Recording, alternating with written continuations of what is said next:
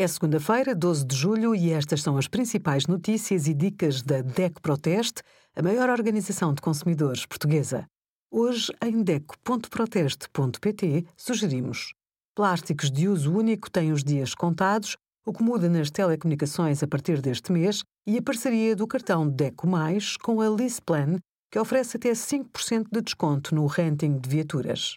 Com a entrada em vigor de novas regras para as compras online, os CTT tornaram mais simples e automático o processo para desalfandegar encomendas oriundas de países fora da União Europeia. No entanto, só se aplica a compras até 150 euros. No momento da encomenda, alguns sites passam a permitir pagar não apenas o valor dos produtos, mas também os encargos relativos à importação e ao IVA. O preço final será mais elevado, mas a entrega da encomenda será mais rápida. Caso o site não permita o pagamento adiantado das despesas relativas à importação, os CTT irão notificar o consumidor.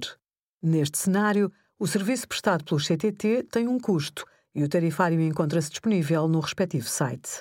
Obrigada por acompanhar a DEC Proteste a contribuir para consumidores mais informados, participativos e exigentes. Visite o nosso site em deco.proteste.pt.